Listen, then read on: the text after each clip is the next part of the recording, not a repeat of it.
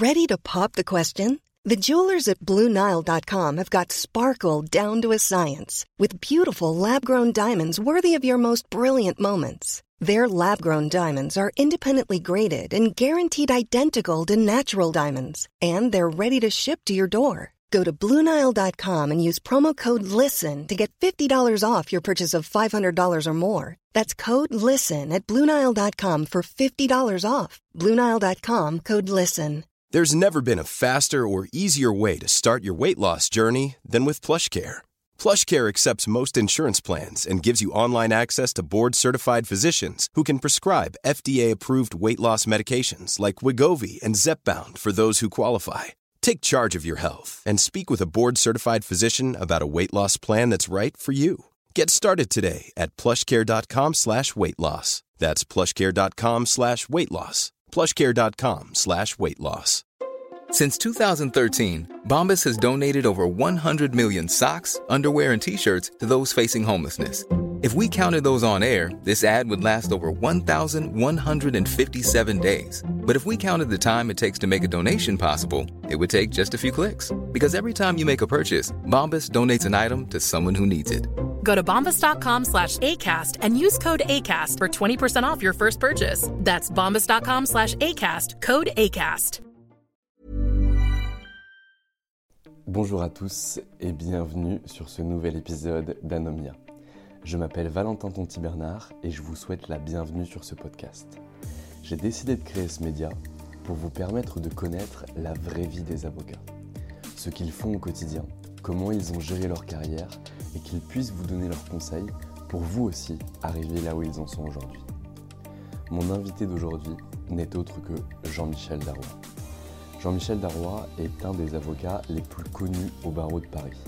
Il a notamment été à l'origine du droit sur les OPA et a fait de grands, grands, grands procès. Aujourd'hui, il vous livre toute sa vie d'avocat, ce qu'il a vécu, ce qu'il a mis en place, ce qu'il a créé comment il travaille au quotidien avec ses équipes.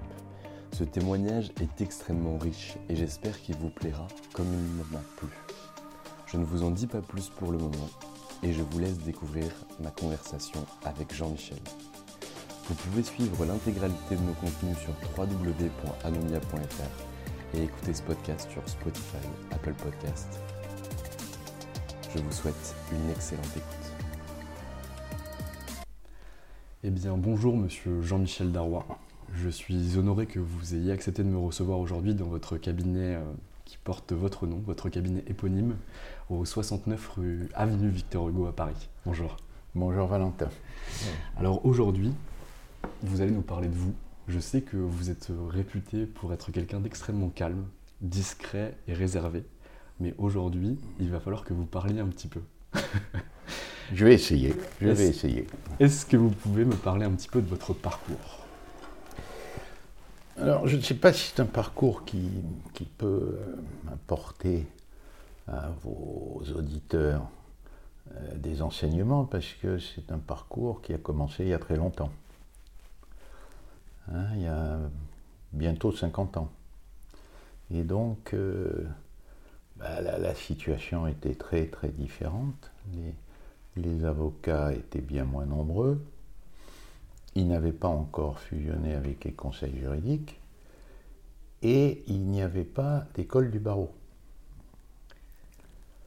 On passait le CAPA, c'était un examen, on suivait, je crois, pas sûr, quelques cours.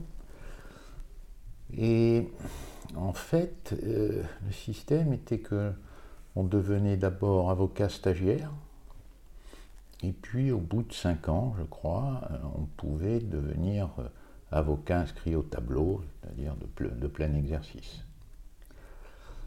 Donc moi, j'ai décidé de devenir avocat parce que j'avais échoué à l'oral de l'ENA et que l'un des amis de mes parents, qui était avocat, m'avait incité à ne pas rentrer dans la fonction publique, à ne pas représenter le, concours de l'ENA, en me disant que j'allais m'emmerder avec des fonctionnaires, euh, euh, mal gagner ma vie et qu'il valait mieux l'imiter, lui, qui était un homme très, euh, très intelligent, très brillant, très charismatique, et qui s'appelait Bernard Dupré. Et donc je suis rentré comme collaborateur chez lui. Il n'avait qu'un collaborateur. Auparavant, il en avait cinq ou six. Et puis, comme c'était un type qui avait quand même assez mauvais caractère, euh, il n'était pas resté. Et donc, il, disait que ma formation, je la ferais par mimétisme. Donc, j'avais un petit bureau dans, dans son bureau. Et donc, j'étais là quand il recevait euh, des clients. Il en avait euh, de très prestigieux. Et il s'était spécialisé, avant beaucoup d'autres, en droit fiscal et en droit, euh, des affaires, et en droit pénal financier. Donc, euh, j'ai appris beaucoup de lui. C'est lui le premier, par exemple, qui a présenté ses conclusions reliées, extrêmement bien construites, rédigées. Et c'était à l'époque assez original, parce que la plupart des avocats présentaient des conclusions sur deux ou trois feuillets qui étaient euh, épinglés entre eux. Et donc, euh, il, était très moderne dans son approche de la profession. Euh, et donc, voilà, j'ai travaillé avec lui cinq ans, et puis, et puis on s'est fâché, parce que voilà, on se fâche nécessairement avec son mentor. Après, on s'est retrouvés des années après. Mais donc, on, on s'est fâché, je me suis installé. Donc, je n'avais pas de clients. Je n'avais pas de clients, pas un. Et alors, comment vous avez fait? Alors, d'abord, je me suis installé dans l'appartement de ma mère qui était avocate, enfin qui s'occupait surtout d'enfance délinquante.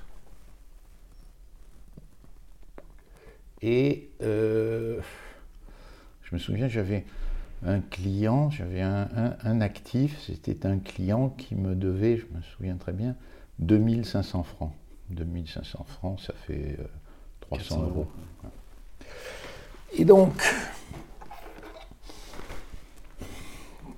Certains des clients de mon patron se sont dit qu'ils pouvaient euh, s'adresser à moi pour des petits dossiers. Puis bouche à oreille, ça un peu augmenté. Donc je, faisais tout. Hein. Je faisais les droits de la famille, le pénal, le droit civil, un peu de droit des affaires. Et c'est là, au fond, où j'ai saisi une chance. C'est qu'à l'époque, très peu d'avocats connaissait le droit fiscal et le droit, le droit financier, droit des affaires, et notamment le droit pénal financier. Ils étaient très peu nombreux. Et donc, certains m'ont demandé de sous-traiter des dossiers de leurs clients qu'eux-mêmes n'étaient pas en mesure de, de traiter, euh, en se disant que je n'allais pas leur piquer le client. Vous allez vous brûler. Hein, vous allez vous brûler. Euh, parce que ça, c'est une chose importante. Les avocats peuvent eux-mêmes être source de clientèle pour des jeunes confrères. Mais il ne faut pas qu'ils aient le sentiment que s'ils euh, confient un dossier dans une matière particulière à un jeune avocat, le jeune avocat va en profiter pour euh, prendre euh, toute la clientèle. Donc c'est une question de, de, confiance, de confraternité. Et donc, à partir de là, j'ai eu la chance que des avocats très connus comme Paul Lombard, Roland Dumas, euh, d'autres qui sont moins connus, euh, s'adressent à moi.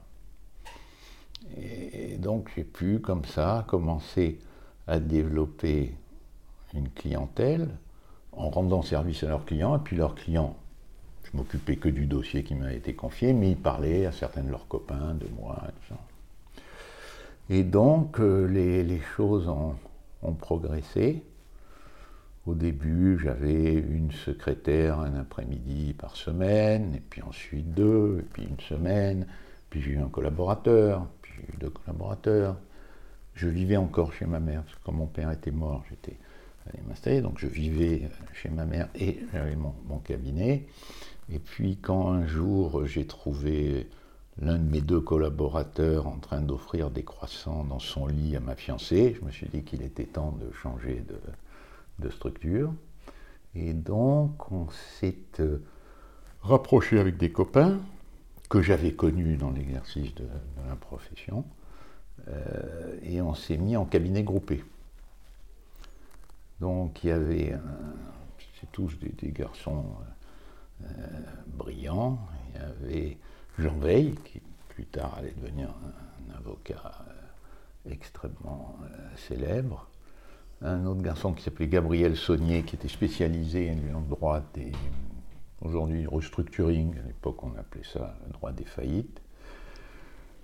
Et puis un, quatrième qui était avocat à Paris et à New York, ce qui à l'époque était très, très original. Donc on partageait les frais, le loyer, le secrétariat, et puis on se donnait des coups de main dans les dossiers. Quand j'avais un dossier de faillite, je m'adressais à Gabriel ou, à Jean. Euh, donc on s'est, on s'est bien amusé. On bien amusé.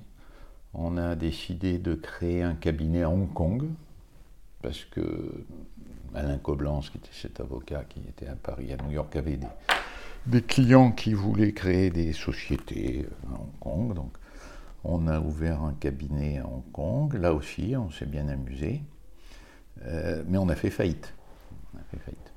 Euh, donc ça n'a pas été une faillite retentissante, on a euh, réglé nos dettes, mais au bout de trois ans, on s'est rendu compte qu'on n'avait pas le temps. Ça aurait, ça aurait marché si on avait eu le temps de passer là-bas, de passer là-bas du temps, et on n'en avait pas. Donc, euh, on a eu quelques dossiers, et puis euh, les frais étaient bien supérieurs euh, aux recettes. Quand le cabinet a été fermé, on s'est rendu compte d'ailleurs que l'un d'entre nous, de temps en temps, parce qu'on y allait à tour de rôle à Hong Kong, il y en a un qui s'arrêtait à Bangkok. Et puis il y restait. on ne donnera pas de nom. Donc voilà, ça a été. et à l'époque, ça avait fait du bruit parce que le Conseil de l'ordre ne comprenait pas qu'on puisse ouvrir un cabinet à l'étranger. Ah, c'était une des premières... Euh, ah, on était le cabinet le plus à l'est de la France. Euh, mais on était confronté à des très gros cabinets anglais. C'est d'ailleurs euh, un cabinet anglais qui nous a, qui nous a absorbés quand on a décidé de fermer. Et puis donc voilà, la clientèle se développait, travaillait dur. Et euh, j'ai associé l'un de mes collaborateurs, Emmanuel Brochier, qui est toujours mon associé, 40 ans après. Et dans un dossier, on a rencontré un garçon qui nous avait beaucoup impressionné, qui s'appelait Philippe Villet, euh, qui était un très très grand juriste, un, homme très tolérant, une grande rigueur intellectuelle, juridique et morale, et j'ai eu la chance qu'il accepte de s'associer avec moi. Et donc, on s'est associé dans le, dans le même immeuble, à 69 avenue Victor Hugo, avec euh, Emmanuel, avec deux, deux, dames. Donc on était euh, cinq. Et puis voilà, les, les, les choses ont, ont, tourné. Et on, on s'est rendu compte qu'il y avait un secteur qu'il fallait développer, qui était le secteur du droit des affaires et notamment du droit boursier. Alors là, on a eu de la chance parce que l'un de nos grands clients a lancé une OPA et en même temps, un autre grand client a lancé une autre OPA en Belgique. Donc, à la même époque, on s'est occupé de deux OPA qui étaient deux OPA euh, dont tout le monde parlait. En Belgique, j'ai travaillé avec des avocats américains et des spécialistes de la communication. Donc ça nous a donné euh, une connaissance que très peu d'autres avocats avaient, même dans des grands, dans des grands cabinets. Et à partir de là, ben, voilà, euh, on a eu plein de, plein de dossiers comme ça à traiter. Et c'était très intéressant parce que d'une part, avec Philippe Villet, Emmanuel Brochet et moi, on était très complémentaires. Certains étaient beaucoup plus juristes que d'autres, d'autres plaidaient davantage. Euh, certains étaient discrets, d'autres moins. Et donc, on, vraiment, on faisait une, une équipe très solidaire, même si de temps en temps on se disputait parce qu'on n'était pas d'accord. Euh, mais, voilà, ça ne, ça ne, durait jamais longtemps et on n'était pas jaloux les uns des autres. Donc ça, ça s'est très bien passé. Et c'était également passionnant parce qu'en fait, on a construit le droit. le, le, droit des boursiers était assez balbutiement. Et donc, je pense qu'on a contribué nous-mêmes en gagnant des procès. Ça, par humilité, je dirais, en en perdant, mais on n'en a pas perdu beaucoup. Euh, on a fait évoluer la, règle, la règle de droit. Et puis, euh, progressivement, bah, il y avait plus de dossiers, donc il euh, fallait plus de collaborateurs, trouver des associés. Et, voilà. Et aujourd'hui, il y a 80 avocats ici. Et l'idée, c'est plutôt d'essayer de, de, ne pas trop grandir. Du coup, de stabiliser la structure que vous avez développée depuis toutes ces années. Voilà. Et donc, vous, si, on reprend un petit peu ce que vous m'avez dit, donc vous m'expliquez que c'est par ces deux premières OPA finalement qui se passent quasiment en même temps que la pratique du cabinet d'Arrois a commencé à se développer et vous vous êtes tourné vers le droit boursier lorsque ça commençait. Absolument. Et donc aujourd'hui, c'est toujours la pratique de votre cabinet? Alors aujourd'hui, euh, il y, a moins d'OPA, il y en a encore pas mal, mais il y en a moins qu'à l'époque. Et puis il y a moins d'offres dites hostiles. Euh, donc, nous continuons. alors maintenant, on appelle ça le MNE. Hein, on fait des fusions, acquisitions, des rapprochements, des, négociations. Mais euh, on s'est rendu compte qu'il fallait s'ouvrir vers d'autres, euh, vers d'autres spécialités. Par exemple, à l'époque, il y a 30 ans, 40 ans, le droit de la concurrence n'était pas un sujet. Euh, le cabinet de, Brodin-Pratt, le premier a pensé que ça serait un sujet d'avenir. Ils ont développé une clientèle. Nous, on s'en est rendu compte plus tard, mais on a vu que c'était euh, indispensable. Par ailleurs, euh, le droit fiscal. On connaissait du droit fiscal, mais c'est devenu de plus en plus compliqué, donc il fallait ouvrir un département droit fiscal, le droit public également. Euh, Et puis l'autre aspect de notre activité, c'était la plaidoirie. Et, ça, on a, gardé. Ça, hein, On aime tous bien plaider. On pense que de plaider, ça permet aussi de mieux rédiger des contrats, de mieux comprendre euh, ce qui peut retenir l'attention d'un juge en cas de contentieux. Donc euh, on, a toujours euh, cette, pratique qui s'est donc diversifiée, mais au, fond quand même le cœur, c'est le MNE. Et donc, par exemple, premiers associés en concurrence, ils avaient leur clientèle, mais ils travaillaient beaucoup pour les clients du cabinet.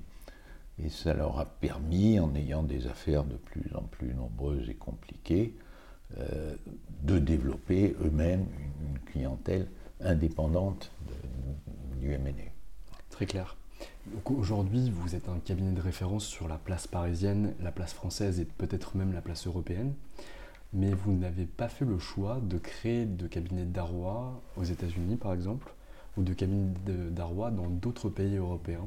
Est-ce que c'est une volonté de votre part de rester à un niveau de structure, comme vous l'avez dit tout à l'heure, qui était stable? Oui, oui, c'est tout à fait, euh, c'est, tout à fait euh, décision et une stratégie. On a eu des tas de propositions de, rapprochement, de fusion avec des cabinets internationaux. On a toujours refusé. Euh, et on préfère avoir à l'étranger des, correspondants qui sont comme nous, on appellera des cabinets indépendants, par opposition aux firmes multinationales. Euh, c'est aussi le choix qu'a fait euh, Brodin Pratt, par exemple. Ils ont un cabinet à Bruxelles, je crois, mais c'est pour, pour les affaires de concurrence. Et nous, on n'a pas voulu faire ça. On a aux États-Unis la chance d'avoir comme correspondant le cabinet Wachtel, qui a, la dimension euh, qualitative et quantitative des, États-Unis, a le même modèle que nous. Et on échange les collaborateurs. Des gens de chez nous vont aux États-Unis, des gens de chez eux viennent chez nous. Euh, et puis on en a dans les principaux pays européens. Euh, et alors, après, qu'est-ce que préfèrent les clients, les, sociétés? Ça dépend, ça dépend des sociétés. Il y a des directeurs de services juridiques qui préfèrent s'adresser à des cabinets internationaux, en disant comme ça, ils sont sous la même, euh, sous la même enseigne un peu partout.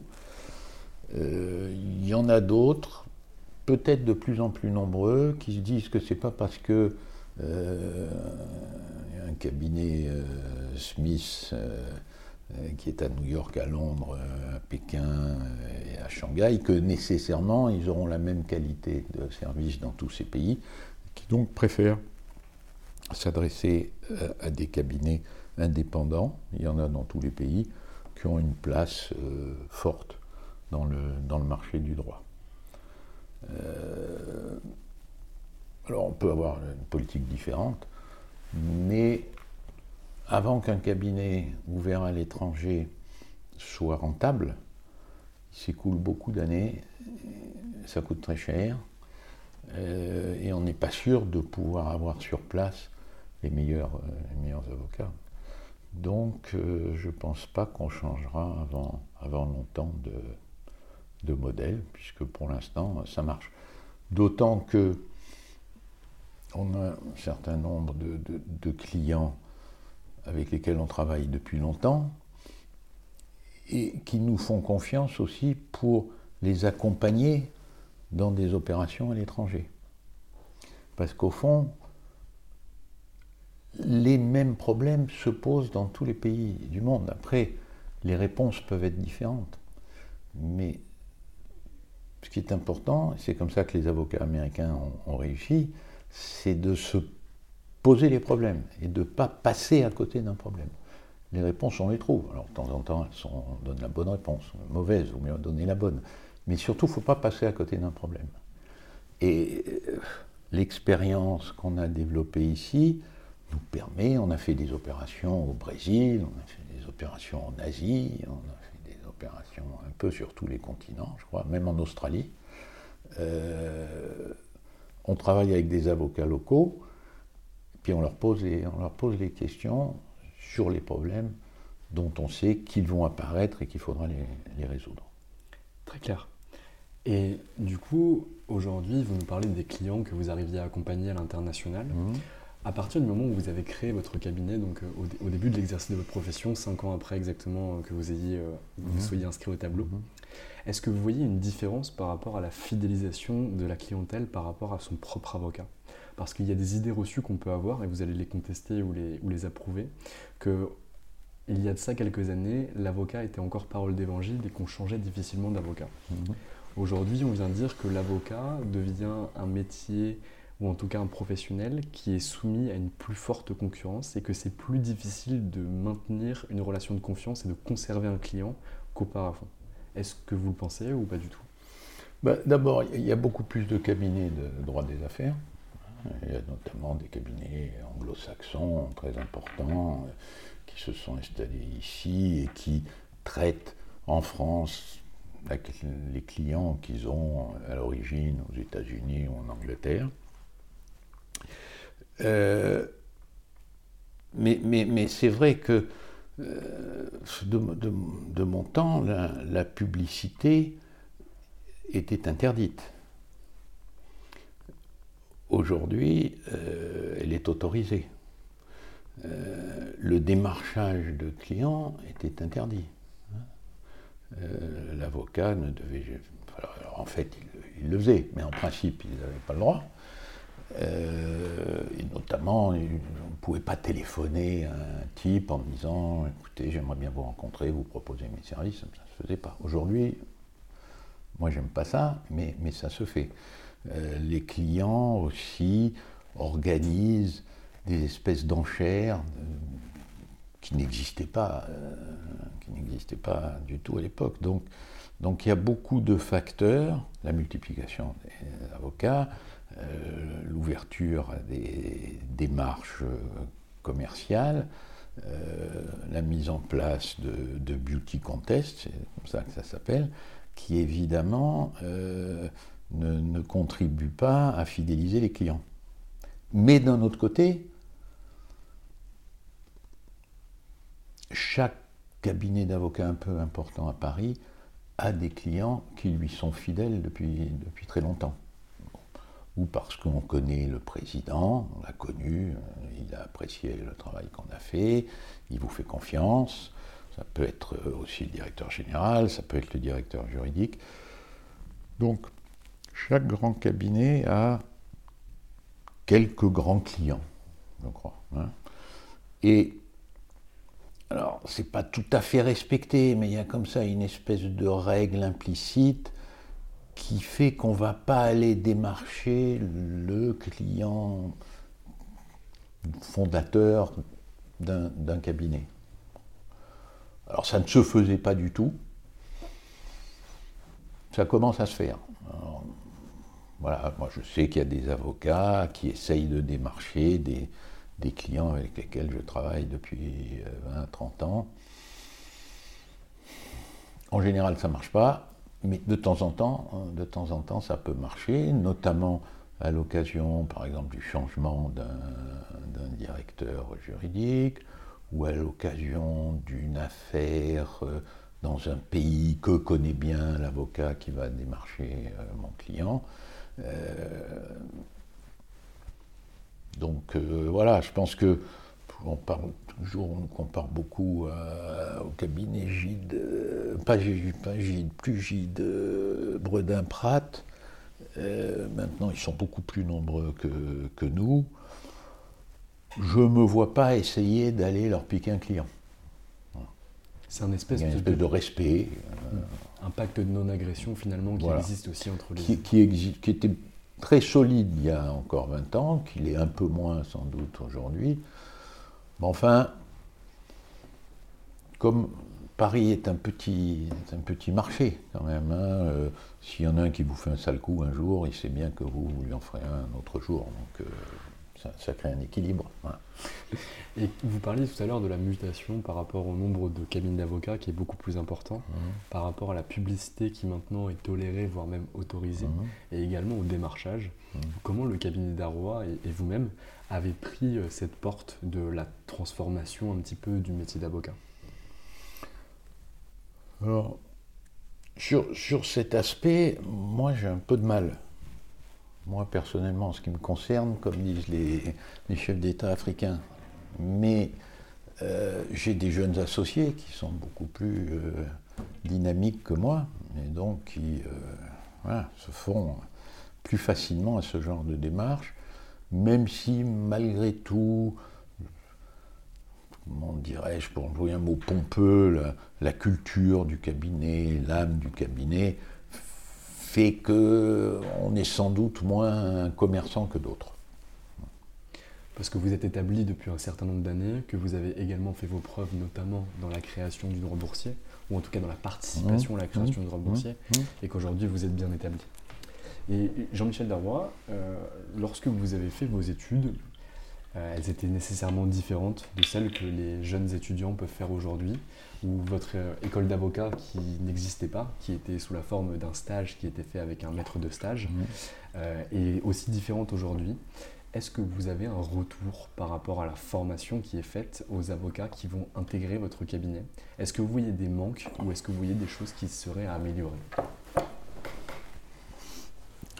Oui, oui, oui, il y a des, il y a des choses euh, à améliorer, c'est certain. On m'a fait l'honneur de me demander d'être parrain d'une promotion de l'EFB, l'école de Paris. Et du discours d'accueil de, la promotion, j'aurais dit que j'étais favorable à la suppression de l'école du barreau. bon, alors, une fois qu'on a dit ça, il faut bien former euh, tous ces jeunes euh, d'avocats, enfin, qui souhaitent devenir avocats. à Paris, ils sont très très très nombreux. Euh, une année 1700, l'autre année plus de 2000. Cette année, ils sont 1880. Ouais. Et dans ma promo, il devait être 1600, Donc c'est quand même difficile de d'avoir. C'est une école qui devrait être très, pratique. Alors il y a, l'organisation de stage, ça c'est bien, le, PPI. Alors ça s'est amélioré, hein. il y a, a 15-20 ans, donner des cours, les avocats qui en fait n'avaient pas de clientèle, la plupart du temps, donc ils avaient du temps libre. Euh, on répétait aux étudiants ce qu'ils avaient appris mieux à l'université, donc vraiment ça, ça servait strictement à rien. Beaucoup d'efforts sont faits, mais enfin, euh, ce n'est pas, pas encore euh, une réussite absolue. Alors, maintenant, en province, de temps en temps, euh, ça peut, ça peut être mieux. Hein. Je suis aussi parrain d'une promotion de l'école du Grand Ouest. ils sont moins nombreux et c'est franchement très bien. Euh, franchement très bien. dans d'autres régions, je ne sais pas, ça, ça dépend du directeur de l'école, des, gens qui, sont, qui acceptent d'enseigner à ces futurs jeunes avocats. Enfin, à Paris, les derniers bâtonniers ont fait beaucoup d'efforts pour améliorer ça. Je n'ai pas l'impression que les étudiants soient très satisfaits. Hein. Donc euh, il y a des efforts qui continuent à être, faits. Marie-Aimée Perron, qui était le précédent bâtonnier, a fait beaucoup. Maintenant, de temps en temps, il y, a, des problèmes qui, sont insolubles. Donc, euh, je ne sais pas si on peut y arriver.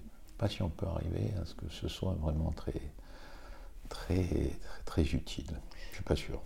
D'accord. Donc vous, plutôt une adaptation ou une suppression, mais quoi qu'il arrive, il va falloir former les futurs avocats. Mmh. Donc en gros, une remodélisation du modèle existant. Oui, je pense, je pense, ou qu'on prolonge les, améliorations en cours. Ça, ça va mieux, ça va mieux. Et aujourd'hui, Jean-Michel Darrois, qu'est-ce que vous attendez ou qu'est-ce que vous qualifieriez d'un bon collaborateur que vous recrutez au sein de votre cabinet? Alors, bon, ça. Alors, vous me dites aujourd'hui, c'est évidemment ce qui est important par opposition, je veux dire, qu'est-ce que je recherchais avant? Avant, je recherchais des, gens euh,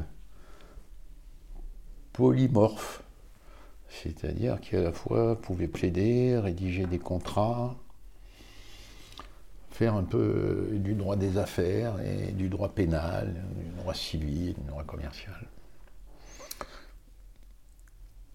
Et, je continue à penser, comme je vous le disais tout à l'heure, que l'exercice de la plaidoirie, c'est d'abord ce qui est le plus émouvant, euh, intéressant, et donc c'est un exercice euh, extrêmement utile, sinon euh, indispensable. Mais je constate que les spécialités deviennent de plus en plus pointues et que c'est difficile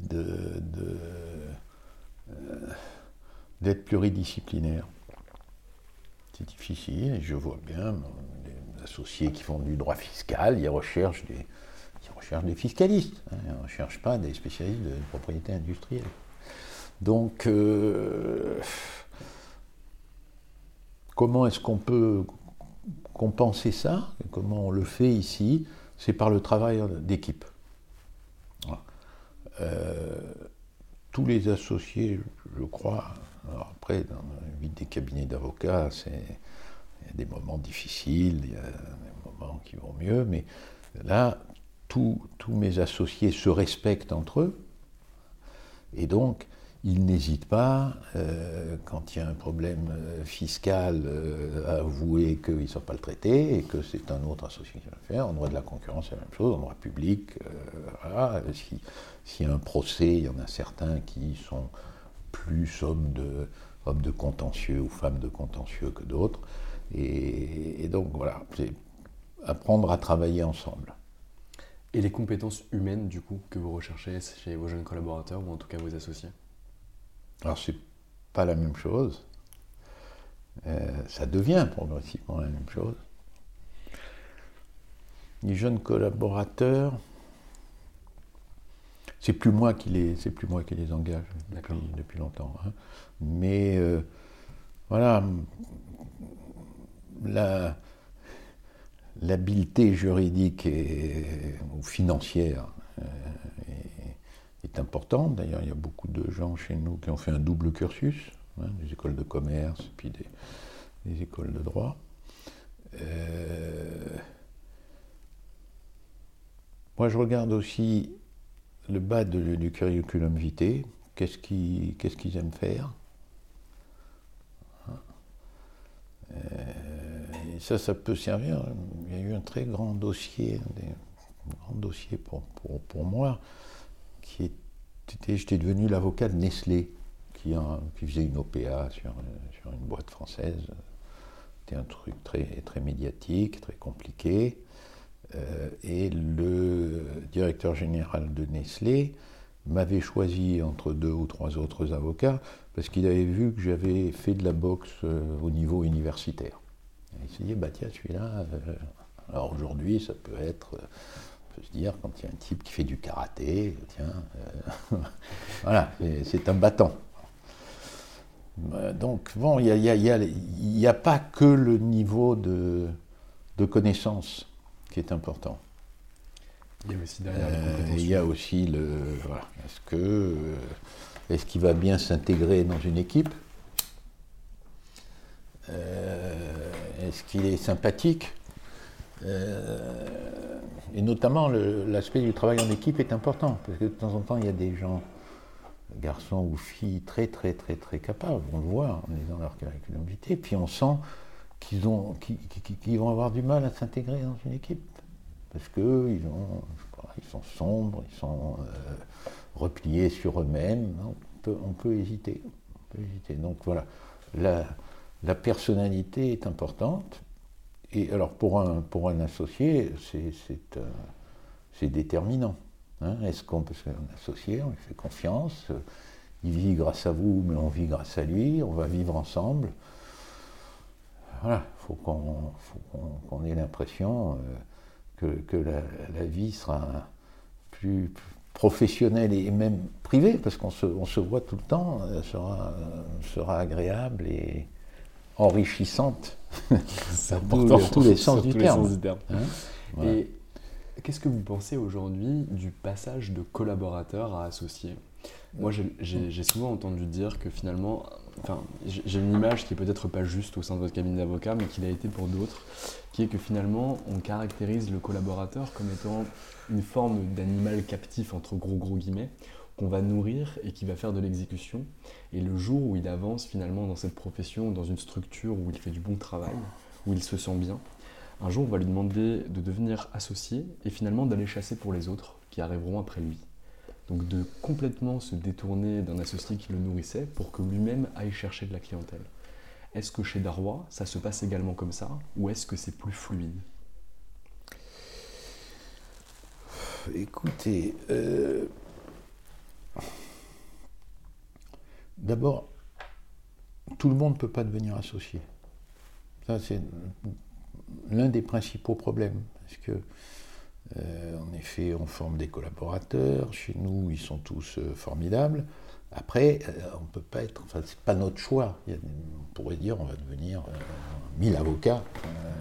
on va associer tous les collaborateurs. ils le méritent sûrement tous, mais c'est probable qu'ils ne seront pas tous, tous associés. Ensuite, moi, quand dans le passé, j'ai proposé à des avocats de, s'associer avec moi, je leur disais, votre clientèle ne m'intéresse pas, ce qui m'intéresse, c'est qu'on fournisse le plus de travail et le meilleur travail possible aux clients du cabinet.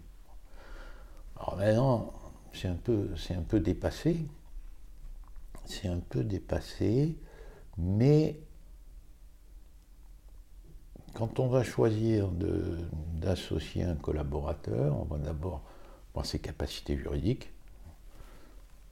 au même niveau ses qualités humaines, on va bien s'entendre avec lui. Et puis ensuite, on sait nous, que voilà, euh, on ne va pas l'associer pour qu'il aille uniquement chercher des, chercher des clients. On va l'associer pour travailler avec lui. Alors peut-être qu'avec lui, on ira essayer, mes, jeunes associés ont essayé de, comme ça, d'emporter euh, euh, des clientèles.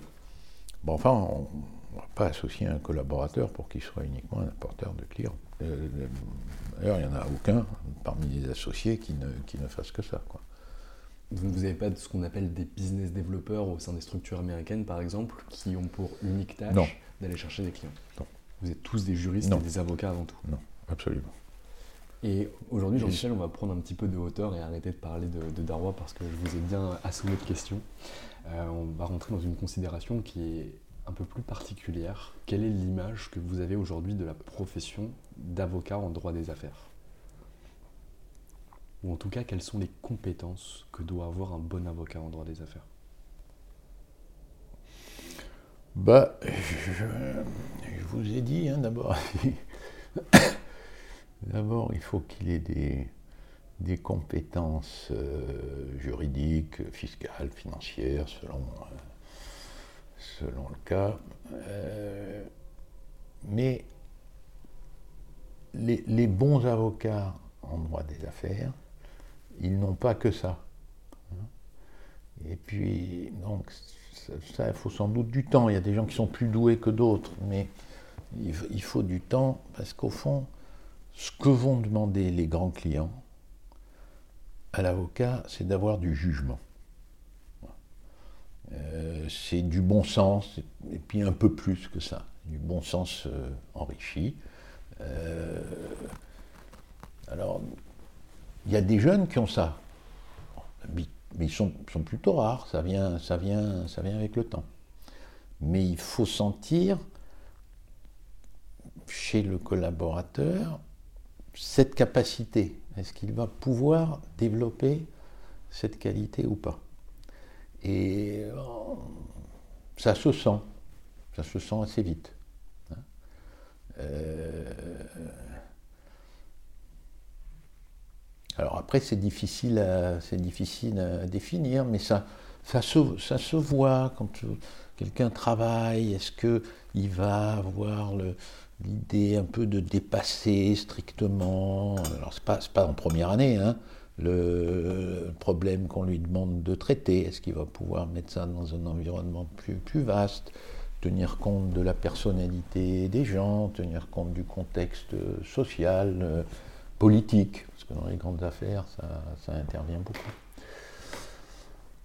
Donc voilà, c'est pas ce qu'un collaborateur de première, deuxième, troisième, quatrième année peut avoir, mais ça se développe avec le temps et on sait assez vite si une personne peut développer cette capacité ou pas. Très clair. Donc vraiment un caractère pluridisciplinaire avec des compétences juridiques requises, préalables et nécessaires. Mhm et derrière aussi une intelligence globale et un peu un bon sens commun. Voilà. Exactement. Ok. Euh, Jean-Michel Darrois, vous avez beaucoup de réussites dans votre vie qu'on ne dénombre pas. Est-ce que vous vous souvenez d'échecs que vous avez pu avoir qui vous ont marqué? Que ce soit des échecs humains dans le cadre de votre exercice, des échecs professionnels ou des choses qui vous ont marqué négativement? Oui, oui, bien sûr. Bien sûr. Euh, de mauvais choix d'associés, hein, justement, des, erreurs ou des erreurs de, jugement de ma part, ou des gens qui n'ont pas évolué comme, euh, comme je l'espérais. Et donc, on a eu à l'intérieur du cabinet euh, des, problèmes euh, avec des associés qui nous ont quittés. Et je dirais que dans ces cas-là, on était plutôt content qu'ils s'en aillent et puis des échecs euh, professionnels. Euh, j'ai en tête deux, deux décisions en matière pénale. j'ai plaidé beaucoup, beaucoup, beaucoup de dossiers, j'en ai gagné certains, j'en ai perdu d'autres, mais il y en a deux qui me paraissent très, très, très injustes. est-ce que j'avais mal plaidé? Possible. est-ce que les juges étaient mauvais? C'est plus probable. et, des succès, du coup, des succès humains qui ont changé peut-être euh, votre vision de la profession ou qui vous ont fait embrasser à pleine bouche cette profession parce que vous m'expliquiez dans un premier temps que vous aviez échoué à l'oral de l'ENA, mmh. ce qui a dû être extrêmement difficile, et que vous aviez ensuite embrassé euh, la profession d'avocat grâce à Maître Dupré. Mmh. Est-ce que il y a eu un élément marquant qui, qui vous a dit j'aime cette profession et je l'embrasse à pleine bouche? Oui, c'est sans doute euh, des, petits succès, petits succès en matière pénale quand j'étais jeune avocat, type que je suis allé voir en prison, que j'ai réussi à faire sortir, euh, relaxer, euh, qu'il le méritait ou qu'il ne le méritait pas. Ouais. Ouais. Et donc voilà l'idée de défendre. Et je trouve ça beau parce qu'en fait, vous m'avez dit tout à l'heure que le cabinet d'Arroy avait créé son identité par rapport à deux dossiers concomitants qui étaient arrivés dans des affaires d'OPA. Mmh. Et finalement, les plus beaux succès que vous conservez après votre longue carrière, c'est euh, un délinquant que vous avez, euh, vous avez réussi à faire de sortir de prison et vous avez obtenu une relax. Et je trouve que c'est une belle image parce que quoi qu'il arrive, qu'on soit au sein d'un cabinet en droit des affaires mmh. ou dans un cabinet euh, en droit pénal ou en droit de la famille, les choses qu'on garde en tête ou qui nous restent sont aussi des victoires humaines qui vont aider finalement les gens. Oui, oui, oui bien sûr. Les, gens, et puis alors après, c'est les sociétés. Alors, on a eu euh, une, période où on a eu beaucoup, beaucoup, beaucoup de, dossiers. On, les a tous gagnés, donc c'était une période très, très joyeuse, lumineuse euh, pour nous. Euh, et puis, de temps en temps aussi, on a des, on remporte des victoires, après des négociations ou des procès, et puis des années après, on se dit mais est-ce que, est-ce que c'était une bonne chose Quand je vois ce qui s'est passé après? Il y a des dossiers, euh, je regrette pas d'avoir gagné me demandait, c'était ça. Mais je me dis, bon, au fond, est-ce que c'était une bonne chose? Euh, euh, Pas nécessairement quand on voit comment les choses ont tourné. Et alors je vais poser une question, elle est un petit peu personnelle, et donc si vous souhaitez ne pas y répondre, je comprendrai parfaitement. Aujourd'hui, euh, vous êtes quand même un, ce que j'appelle les barons du barreau, donc quelqu'un qui est présent au sein du barreau et qui, dont tout le monde connaît le nom. Mais votre profession, vous n'allez pas pouvoir l'exercer encore pendant 40 ans. Sans doute pas, non. Comment va se passer la suite? Est-ce que vous y pensez déjà par rapport à ce que vous avez laissé en héritage, qui est votre cabinet d'avocat, et ce que vous avez mis en place? Comment vous allez réussir à transmettre euh, toute votre notoriété, tous vos savoirs et tout ce que vous allez mettre en œuvre pour que votre cabinet, entre guillemets, vous survive? Écoutez, je, pense que si je m'en allais aujourd'hui, si j'étais atteint du coronavirus, euh, hein, euh, le, cabinet continuerait. Hein,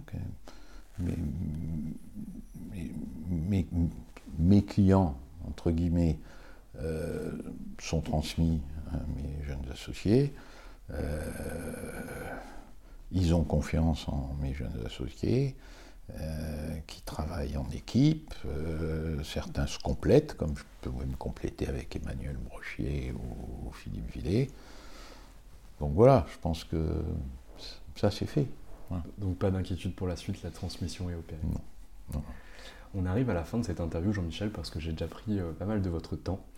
Est-ce que pour conclure cette interview, vous auriez des conseils à donner à de jeunes collaborateurs ou des futurs avocats qui vont se lancer dans la profession